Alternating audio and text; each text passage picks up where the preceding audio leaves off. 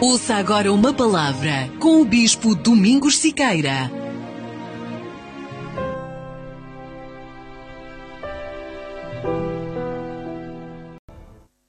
Muito bem. Eu quero falar agora sobre os dois altares. E quero falar sobre a fé certa no altar errado e a fé errada no altar certo. Lá no Monte Carmelo tinha um altar de Baal e também tinha o altar de Deus. Só que o de Deus estava em ruínas. Elias teve que restaurá-lo. Muito bem. Quando os sacerdotes, os 450 profetas de Baal foram ao altar, eles foram movidos por uma fé certa, porém em um altar errado.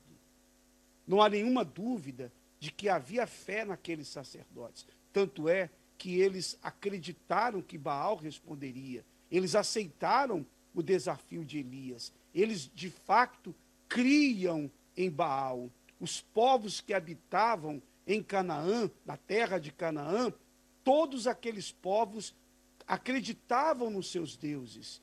E era exatamente isso que Deus falava com o povo de Israel, que mesmo aqueles povos de Canaã, não tendo resposta, eles não abandonavam os seus deuses, quer dizer, eles acreditavam, veneravam, adoravam seus deuses que não davam resposta, quer dizer, eram sinceros na fé que tinham. Era uma fé sincera, mas uma fé que estava no Deus errado, que estava no altar errado. Há muitas pessoas, pastor Bruno, que têm uma fé assim, uma fé sincera, pessoas que vão a muitos lugares, que fazem sacrifícios, oferendas para espíritos, e que fazem pessoas, por exemplo, que fazem é, votos, pactos, que fazem promessas, e elas são verdadeiras nas promessas, andam quilômetros mais quilômetros descalças, elas fazem sacrifício porque elas têm uma fé verdadeira. A fé, a fé é sincera. Elas têm uma fé. O grande problema não é a fé nesse caso. Nesse caso, o problema é que elas colocam uma fé tão grande que elas têm no altar errado. Então nós temos esse exemplo lá no, no Monte Carmelo. Aqueles sacerdotes, 450 profetas de Baal, acreditavam tanto em Baal que eles fizeram o sacrifício corretamente.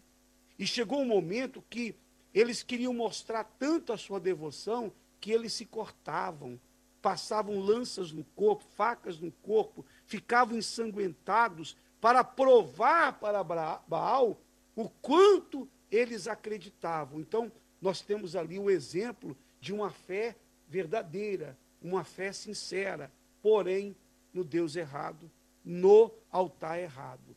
Por outro lado, havia ali o altar de Deus que estava em ruínas. Por quê? Porque as pessoas haviam deixado o altar de Deus. Até o próprio rei, o rei Acabe, que foi o pior rei da história de Israel, casou-se com Jezabel, levou a idolatria para Israel, fez altares para Baal e não apenas fez altares, como também curvou-se diante de Baal e o adorou.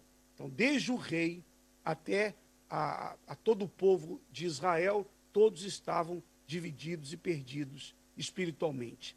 O altar de Deus estava ali, mas caído.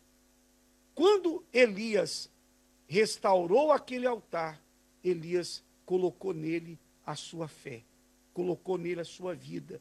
Elias investiu a sua vida. Ou Deus respondia, ou ele estaria morto. Nós temos visto isso. Pessoas com a fé sincera no altar errado. E tem muitas pessoas que estão no altar certo, mas elas têm apresentado uma fé errada. Ou seja, uma pessoa que não conhece a Deus tem uma fé tão grande no ídolo, no espírito e faz tudo que eles mandam. E há pessoas que estão dentro das igrejas e que não seguem a palavra de Deus, que não vão até o altar, que não fazem o que tem que fazer, porque, embora o altar de Deus seja o verdadeiro, mas a fé que está dentro delas não é a fé que agrada a Deus. E a gente observa, bispo, que quem falha, quem erra no altar, ainda que no altar certo, mas quem fracassa no altar acaba também por fracassar nas outras áreas da sua vida. Quem faz o errado no altar de Deus acaba também por se frustrar nas áreas que compõem a sua vida. Por isso que quando se trata do altar de Deus, a pessoa tem que ter, tem que ter a consciência de que naquilo que compete a ela, tem que haver o 100%.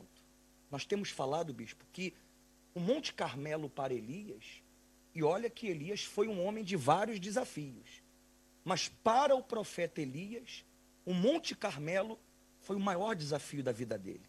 E ele sabia que a única forma de provar que Deus era Deus e que ele era o servo de Deus era fazendo tudo o que Deus pedisse no altar dele. É, eu comparo, costumo comparar o altar como a balança de Deus. Sim, a balança de Deus. Por quê?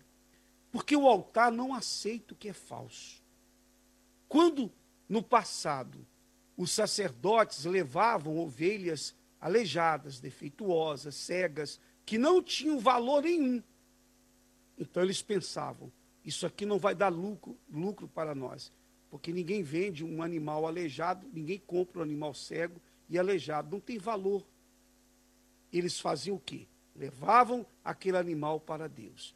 Deus ficou irritado com aquilo e disse: Olha, vocês me desprezam com o que vocês fazem no meu altar. Ou seja, era uma oferta falsa. E o altar não aceita o que é falso. O altar pesa aquilo que nele é colocado. Deus disse: vocês trazem o animal morto, o animal defeituoso, melhor dizendo, o cego, vocês colocam no meu altar e vocês querem que eu aceite. Faça o seguinte, disse Deus para o povo, para os sacerdotes. Peguem esses animais aleijados e cegos que vocês têm oferecido a mim no meu altar e faça o seguinte: vão até o governador. Diz para o governador o seguinte: Ó, oh, governador, nós trouxemos aqui esse animal aleijado, cego, nós trouxemos para o senhor. O senhor aceita? Foi o que Deus falou. Oferece para o governador para ver se ele vai aceitar, se ele vai se agradar de vocês. Em outras palavras, ninguém teria coragem de levar aquilo para o governador, para o homem, mas apresentava a Deus. Portanto, nós podemos ver o altar como uma balança que pesa. Pesa as intenções, pesa a fé, prova a fé, prova se a fé é verdadeira ou falsa.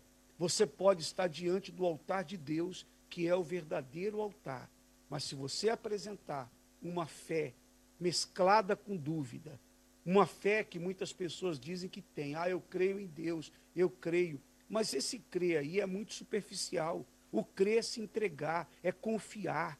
Crer é confiar na palavra de Deus, é confiar no caráter dele, é saber que Deus não mente. Nós vimos o testemunho do casal, o Hugo era viciado, viciado também em jogos, gastava tudo que tinha, não tinha dinheiro para nada, porque tudo é para os vícios. Chegou ao ponto de ir para a linha do comboio para se matar. Chegou ao ponto de pensar em pular da janela do sexto andar do apartamento para se matar quer dizer, uma vida arrasada, destruída. Quando ele, ele tinha uma fé, mas estava no altar errado. Quando ele colocou a fé certa no altar certo, a vida dele mudou. Bispo José, esse é o segredo.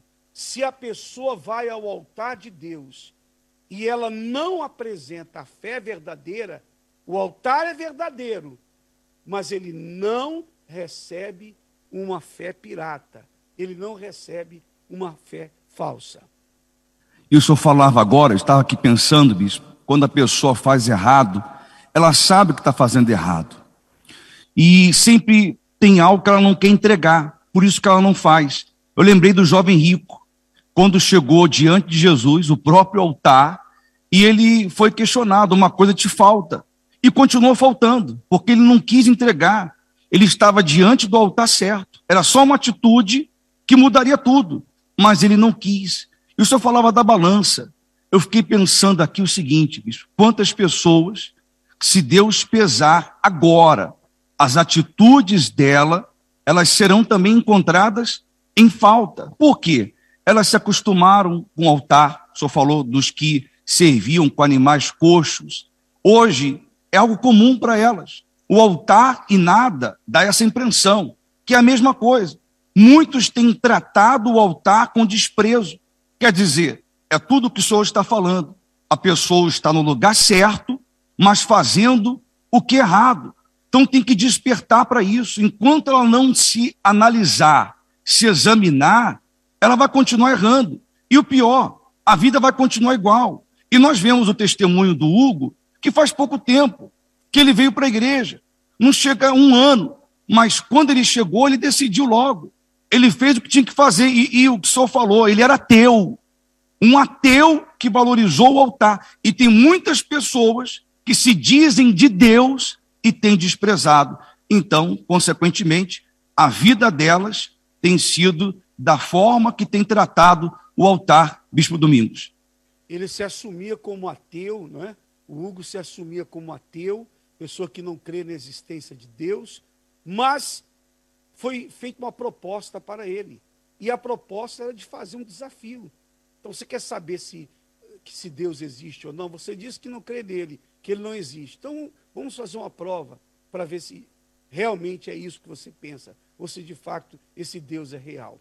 Quer dizer, é muito importante, Bispo Divan, é, que as pessoas pensem o seguinte: aqueles animais defeituosos, cegos e aleijados, que eram levados para o altar de Deus, representam tudo que nós fazemos, todas as nossas ofertas para Deus, sejam elas as nossas orações.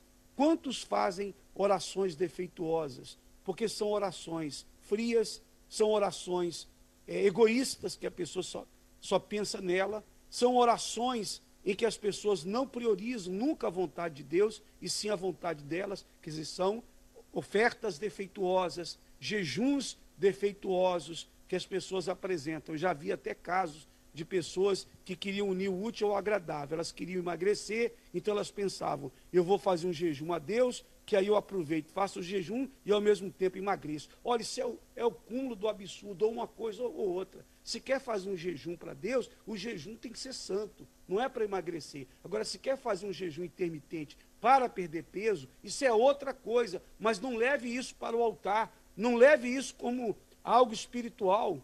As pessoas têm que saber como viver a sua fé.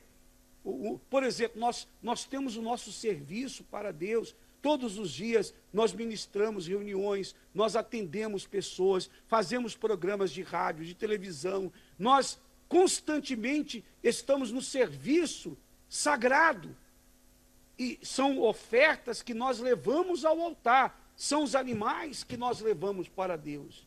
Mas se, eu dou exemplo no nosso caso, se nós fazemos um trabalho de qualquer maneira, então os animais que nós levamos para o altar são defeituosos, são cegos, são aleijados. Ou seja, às vezes as pessoas pensam que o sacrifício é simplesmente algo material. Ela pega uma oferta e leva no altar. É tudo. Principalmente o sacrifício das nossas vontades, o sacrifício da nossa vida. Sabe, você sabe qual é o objetivo principal dessa campanha de Israel? É para que as pessoas troquem de altar. Aqueles que estão no altar errado, venham para o altar de Deus e, e não se surpreenda com o que eu vou falar. Não se surpreenda e nem se escandalize. Há muito, vou falar nessa câmera aqui que fica mais próximo. Há muitas pessoas dentro das igrejas, mas muitos, muitos, muitos, muitos mesmos. Inclusive pessoas que até pregam o evangelho. Há muitas pessoas que estão dentro das igrejas, mas que estão levando ao altar de Deus não oferta verdadeira, não uma entrega sincera. Deixaram, levantaram outros altares. Tem outros altares. Tem o altar do egoísmo, tem o altar da malícia, tem o altar do, da ganância. Tem vários altares. É preciso trocar de altar. Se você está no altar errado, troque, vá para o altar certo, a nossa vida tem que ser um altar para Deus neste mundo. Quando você vai para o altar, você tem que ter a consciência do seguinte: você vai para o altar para entregar toda a sua vida a Deus, para se comprometer com Ele e com a Sua palavra.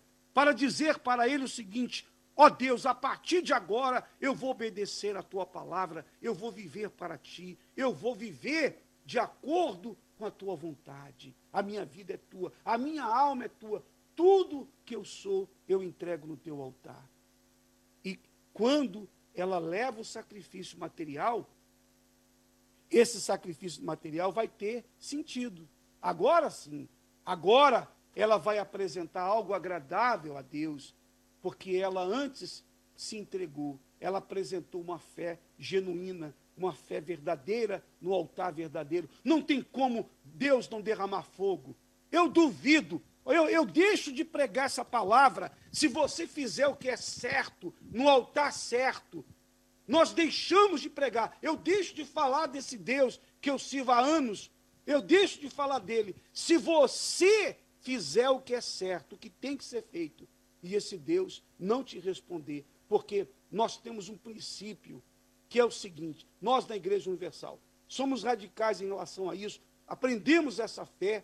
O Bispo Macedo sempre nos passou essa fé em relação ao que está escrito. Nós somos radicais, ou é ou não é. Se está escrito, tem que acontecer. Para nós é assim. Nós aprendemos essa fé. Nós recebemos essa fé na Universal. E não aceitamos que seja diferente. Para nós, o que está escrito tem que se cumprir.